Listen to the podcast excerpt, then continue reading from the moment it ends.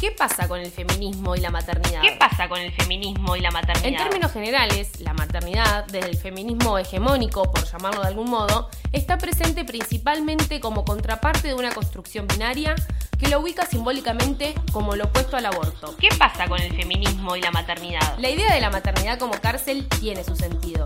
Se explica mediante la construcción social que los espacios más conservadores han hecho de este ejercicio. El binomio mujer-madre, impuesto por el patriarcado, ha hecho del ser madre una obligación o el único camino válido para la realización de las mujeres. Las mujeres madres seguiremos huérfanas políticamente. Porque creo que es necesario apalabrar lo que nos pasa y seguir agitando el avispero de todas las maneras posibles.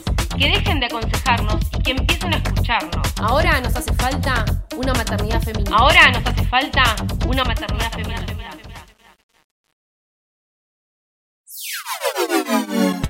Estás escuchando un podcast de la pecera.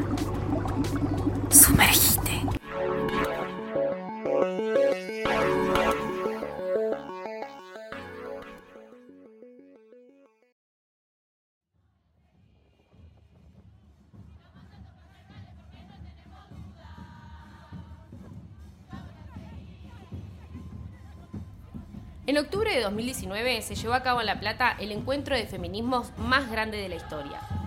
Estos encuentros, que son históricos en nuestro país, fueron creciendo y tomando fuerza año tras año, pero sin dudas el último tiempo sucedió una explosión creciente del movimiento feminista que hizo que cada vez más mujeres e identidades no binarias participáramos de estos espacios para dar debates, discutir nuestras urgencias, pensar políticas en esa línea y transformar la realidad.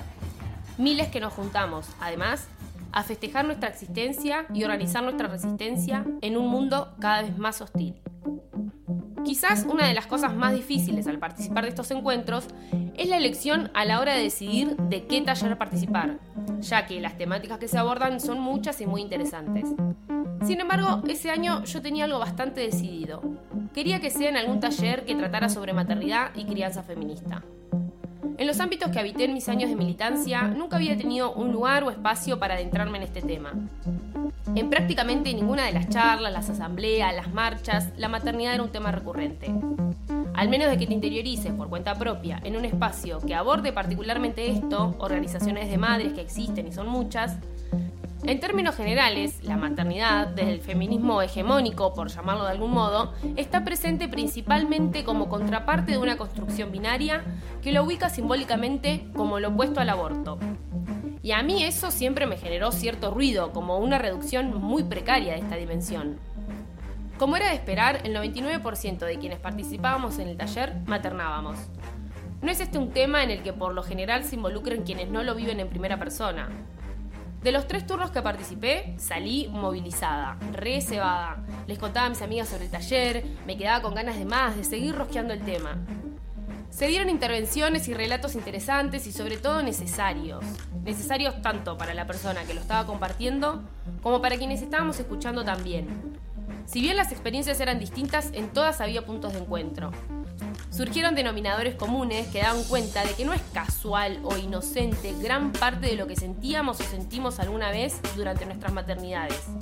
Y que si bien quienes estábamos ahí nos considerábamos todos feministas, atravesando cierto proceso de deconstrucción, acompañadas, siendo parte de un espacio revolucionario y de un momento histórico de nuestro movimiento, a pesar de todo esto, las imposiciones sociales del deber ser madre estaban presentes y seguían marcando el juego de las crianzas.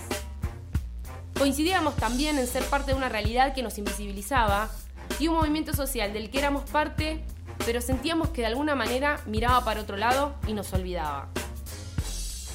Algo que pasó en la marcha del cierre del encuentro fue lo que me terminó de convencer de que evidentemente algo andaba muy mal entre la maternidad y el feminismo.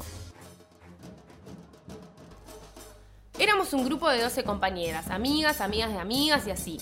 Entre nosotras había una niña con su mamá. Cuando logramos encontrarnos entre todas, después de un buen rato de tratar de ubicarnos entre tanta gente y señales celulares que no daban abasto, estábamos listas para sumarnos al tumulto y esperar que la marcha empezara a mover. Entre todas decidimos sumarnos a la columna de una orga con la que ya habíamos marchado en otras ocasiones, con la que simpatizábamos ideológicamente y creíamos compartir criterios.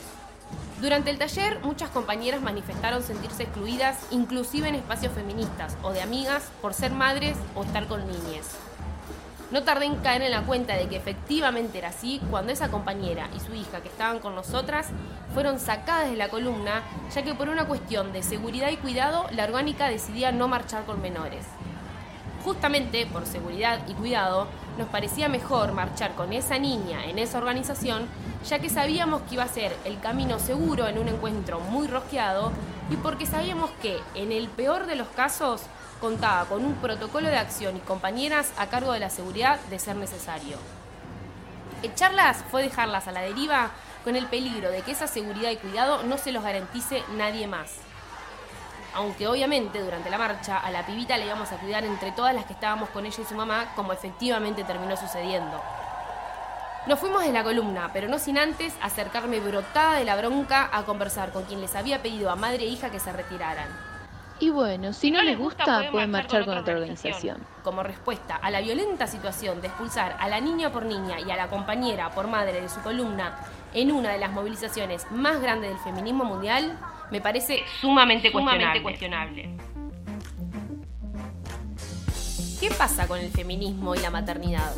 Durante la historia del feminismo hubo muchísimas teóricas, escritoras y activistas que dedicaron páginas enteras a un tema tan antiguo y a la vez siempre vigente como es la maternidad. Hubo quienes la idealizaron, quienes la liberaron de esas idealizaciones, quienes la criticaron y quienes hablaron pestes de ella.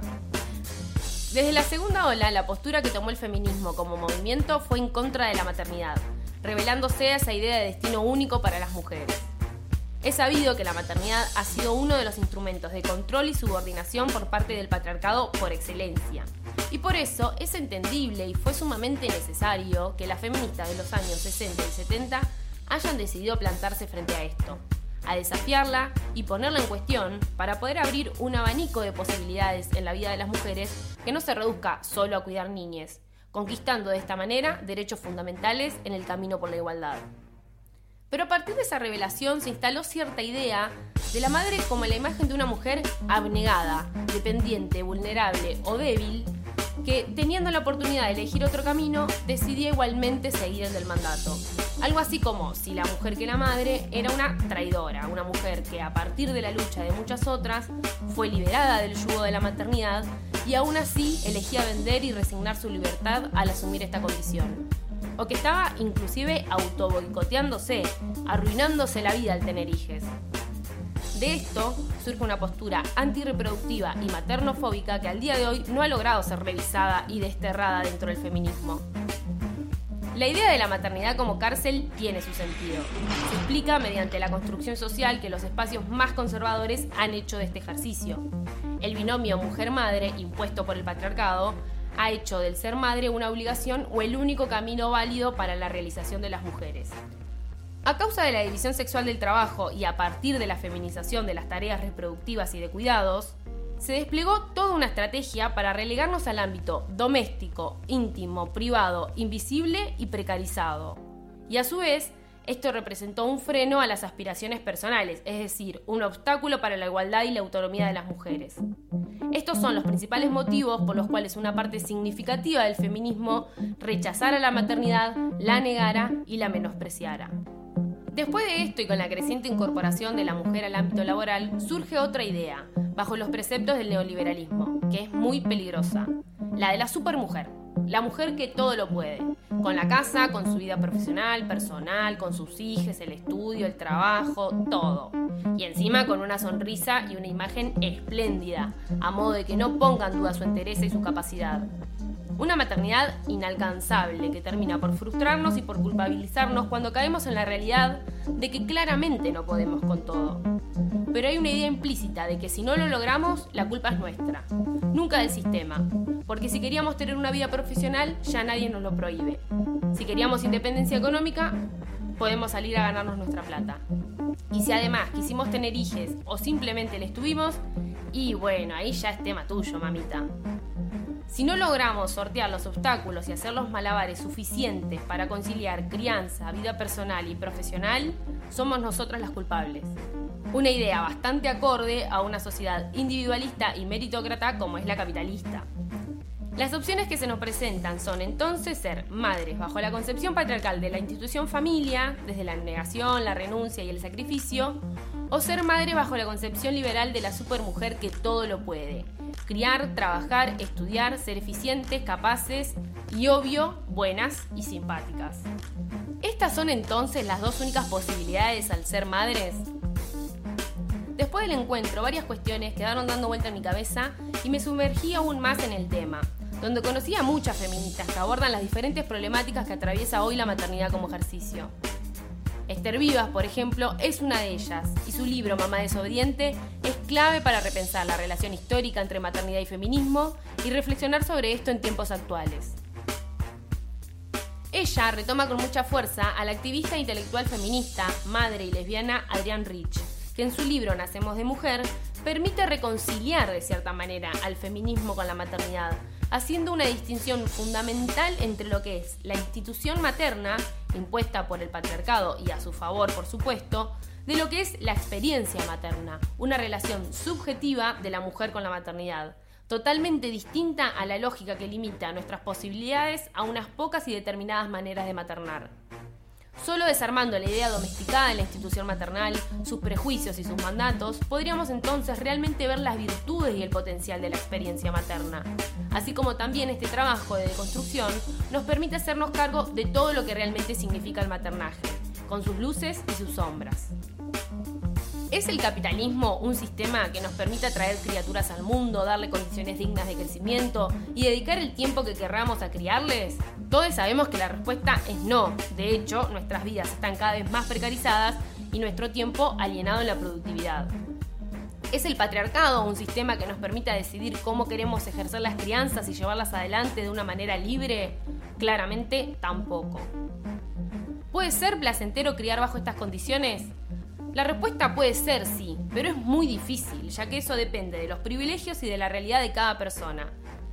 Entonces se vuelve una ruleta de la suerte en la que estamos desamparadas a la buena de cada una.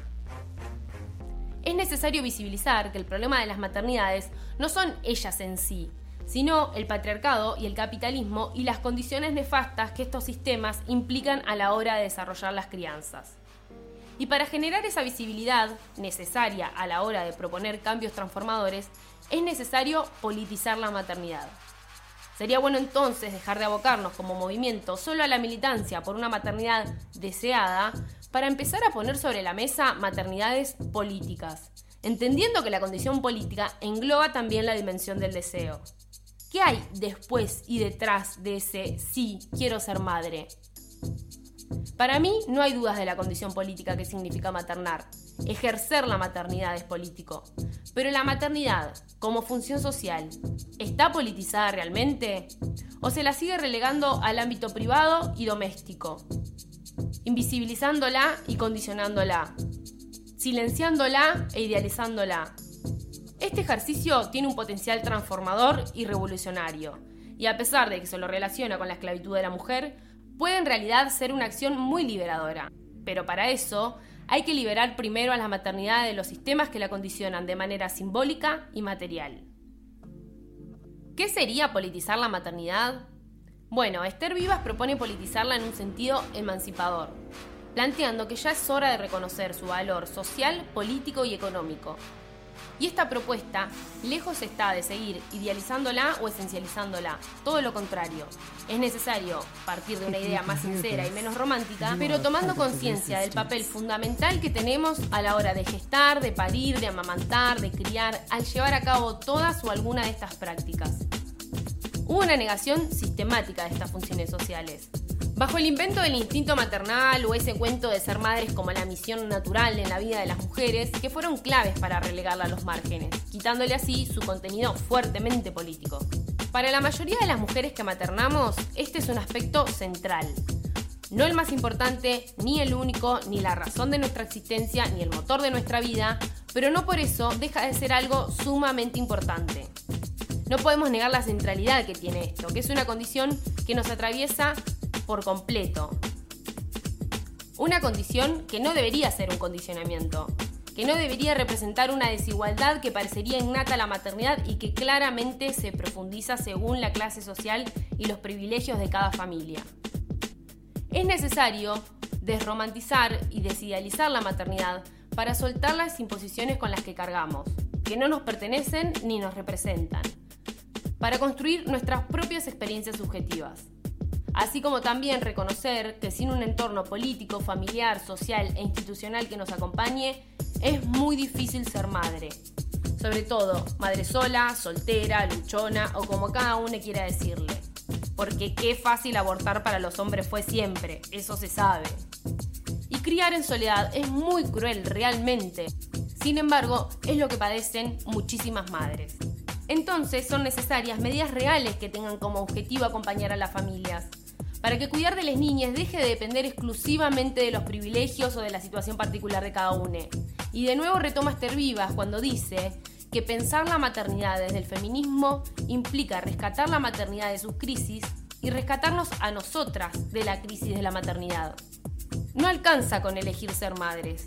También queremos elegir cómo serlo, tener la libertad y las condiciones para que esa sea realmente una libre elección, para que verdaderamente el deseo sea protagonista en la construcción de maternidades feministas. Además, es necesario entender que la crianza es una responsabilidad colectiva, de todes, que la maternidad no debería ser solo una responsabilidad individual y personal. El pleno desarrollo y cuidado de las niñas debería ser un asunto de interés público, porque las niñas no son de nadie, no son propiedad privada, son sujetos de derecho, y garantizarle una crianza digna debería ser responsabilidad de la sociedad toda y por ende obvio del Estado. No puede ser, por ejemplo, que la Convención por los Derechos de la Niñez tenga ciertos parámetros que establecen las condiciones propicias para el crecimiento de los menores, que abarcan un montón de aspectos más allá de las necesidades básicas, que es una vergüenza como sociedad que todavía tengamos muchas niñas que no las tengan cubiertas, y que dependa solo de nosotras, las madres, con los padres en el mejor de los casos, que esos derechos sean efectivos. A mí me encantaría, así como exijo aborto legal ya, educación sexual integral y anticonceptivos para todos, como le digo a mis amigues, usen forro, no sean boludes como yo, con la misma convicción, también me encantaría poder decirles a quienes sé que lo desean o tienen la idea de hacerlo en algún momento, tengan hijes, críen niñes. Para mí es algo maravilloso. Es un arte, es un poco una ciencia, es una experiencia que realmente vale vivir aunque no sea fácil. Pero se me cae un poco la cara porque decirles esto en una realidad como la que tenemos hoy sería algo así como mandarles al muere. La mayoría no tiene ni siquiera trabajo en blanco, muchos no tienen a sus familias cercas, lo cual suele ser una gran contención en el cuidado de las niñas. Y para las mujeres, esta decisión sigue significando una renuncia mucho más grande de lo que debería ser. Por eso vengo a proponerles un sueño, construir una realidad más amable para criadores y crianzas. ¿Cómo sería eso? Bueno, no tengo las respuestas exactas. Esther Vivas habla de la urgencia de un modelo social alternativo que ponga los cuidados en el centro. Y yo creo que es hora de que entre todos nos pongamos a pensarlo, debatirlo y construirlo. Y para eso es importante saber desde dónde partimos. ¿Dónde estamos para eso hoy? En un mundo donde no se prioriza el derecho a cuidar y ser cuidado, que no está adaptado para ser habitado en el cotidiano por madres con niñez, donde la mayoría de las madres no tienen contención ni acompañamiento. Existe una tendencia antirreproductiva que se basa en que el mundo es una porquería y para qué seguir trayendo niñez. Y ni hablar después de la pandemia mundial que nos dio vuelta todo. Bueno, sí, a esa gente yo le digo que el mundo fue una miseria desde el inicio de la civilización humana y que seguramente lo seguirá siendo hasta el fin de los tiempos. Pero que las niñas siguen existiendo y existirán y estoy convencida de que este sería un lugar mucho mejor con crianzas más amables. De eso estoy segura. Y que si bien son el capitalismo y el patriarcado el problema principal, no podemos esperar a que estos sistemas caigan para atender las urgencias en este sentido. Por eso, para que los cambios reales sucedan y se traduzcan en políticas públicas, el feminismo como movimiento social masivo, tiene que incluir en su agenda la maternidad, para ejercer una militancia real que transforme las condiciones en las que hoy están dadas las crianzas.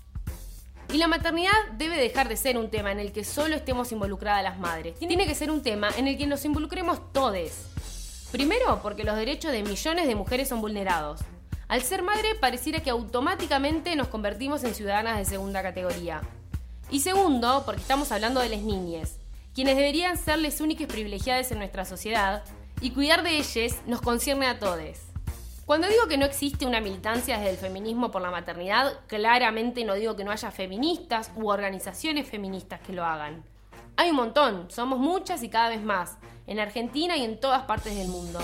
Hay muchas que plantean ideas en esta línea, que levantan la voz, que narran sus experiencias. Existen infinidad de libros, relatos, artículos, entrevistas y formatos múltiples que abordan desde esta perspectiva un mundo tan amplio e intenso como este. Las he leído, las he escuchado, me he tomado mates y birras con muchas de ellas rojeando el tema. Hay todo un movimiento de malas madres que desafían las imposiciones sociales de lo que se supone debemos ser las madres. Pero es necesario que el feminismo, como movimiento social masivo, disruptivo, transformador, con cada vez más potencial de cambiarlo todo, se haga cargo de esta lucha de manera integral. Si bien hay temas como el parto respetado o el trabajo doméstico, centrales para la maternidad, que son banderas de lucha, es necesario ir más allá y generar un discurso propio desde el feminismo, que destruya la utilización ideológica de la maternidad, secuestrada por los sectores más conservadores y reaccionarios, y las ideas que forman el sentido común que se ha construido alrededor de ella. Un discurso que nos haga parte, que nos dé voz y que rompa con la invisibilización de nuestra existencia como personas que criamos. Mientras que el feminismo todo no se embandere con esta lucha, hasta que no deje de invisibilizarla de alguna manera bajo el binomio será deseada o no será, las mujeres madres seguiremos huérfanas políticamente. Seguiremos siendo ciudadanas de segunda, sujetas subordinadas por modelos impuestos aún arraigados y por realidades adversas en un contexto cada vez más difícil. Este podcast surge de la necesidad de generar cada vez más espacios en los que hablar de esto porque creo que es necesario apalabrar lo que nos pasa y seguir agitando el avispero de todas las maneras posibles. Por eso traigo mi experiencia, que no es mejor que la de nadie y que no pretende ser ejemplo de nada. Cada madre tiene la suya según sus circunstancias, posibilidades y elecciones. Pero de qué otra manera podría ser que hable de la maternidad si no es de lo que yo viví en casi 10 años de estar en esta, desde esa experiencia subjetiva que reivindica Adrian Rich. Desde mi historia llena de privilegios, los cuales reconozco, aunque aún así, por más privilegios, para mí maternar nunca fue cómodo o fácil. Desde lo que he aprendido y observado en las maternidades que me rodean. De lo que he comprendido y sanado en mi propio vínculo con mi mamá. Tampoco me interesa hacer una valoración acerca de las distintas corrientes que hay para elegir a la hora de criar. Crianza natural, con apeo, comunitaria, en tribu, todas me parecen válidas pero lo que creo urgente es generar las condiciones materiales y simbólicas para que las madres, sea cual sea el camino que deseen tomar, con marco teórico o sin él, rescatando los aspectos que más les interesen de cada una de estas corrientes, que cada una tenga la posibilidad de desarrollarla lo más libre y dignamente posible. Ya logramos sacar al aborto del closet e ir desarmando de a poco los prejuicios que socialmente cargaba. Y estamos muy cerca de lograr que sea ley. Ahora nos hace falta una maternidad feminista comenzando por desarmar el universo de complejidades en torno a esto que debemos problematizar urgente. Para que el ojo deje de estar sobre las madres siempre para juzgarnos y esté un poco más con el fin de acompañarnos, que dejen de aconsejarnos y que empiecen a escucharnos. Que la maternidad sea un poco menos un sálvese quien pueda y un poco más un hago lo que puedo. Que maternar deje de ser un problema y que no hacerlo sea la única solución. Hay dos máximas del feminismo que deberíamos aplicar a la militancia por una maternidad feminista. Lo que no se nombra no existe y lo personal es político. Hay una sensación que me llevé del encuentro el año pasado y de la que me quiero hacer cargo de alguna manera. Y es que las madres necesitan que sus experiencias sean tenidas en cuenta, que se hable de ellas y que ellas hablen con su propia voz, que sus urgencias sean parte de una agenda política. Es sin dudas el derecho al aborto una deuda pendiente, pero también lo es el derecho a la crianza deseada, decidida, elegida, libre, digna, respetada y placentera. Una última aclaración que me gustaría hacer es que cuando hablo de maternar no me refiero solo a las madres, sino a todas aquellas personas que llevan adelante las tareas de reproducción y cuidado de manera integral. La maternidad pensada como el ejercicio de cuidar, independientemente de quien lo lleva adelante, sea mujer, lesbiana, varón, gay, bisexual, no binaria, trans, la maternidad entendida como un trabajo de cuidados imprescindible para el sostén y la reproducción de la vida. Pero el lenguaje tiene sus condicionamientos a la hora de nombrar a todos, y considero que la deuda con las mujeres madres es más grande. Por eso voy a elegir a la madre como actora política a reivindicar a lo largo de los capítulos, aunque quisiera que todos quienes maternan se sientan parte de esto. Este podcast es también para los padres, que deben tener un rol activo claramente en las crianzas. Es para quienes quieren tener hijos y no lo hacen, y además para quienes no les interesa maternar, paternar y criar en lo más mínimo, pero les interesa o debería interesar el cuidado de las niñas, del cual también pueden ser parte. Inclusive es para aquellos que a veces rozan la niñefobia, para ver si logro aflojarles un poco el corazón y que se sumen a este proyecto emancipador.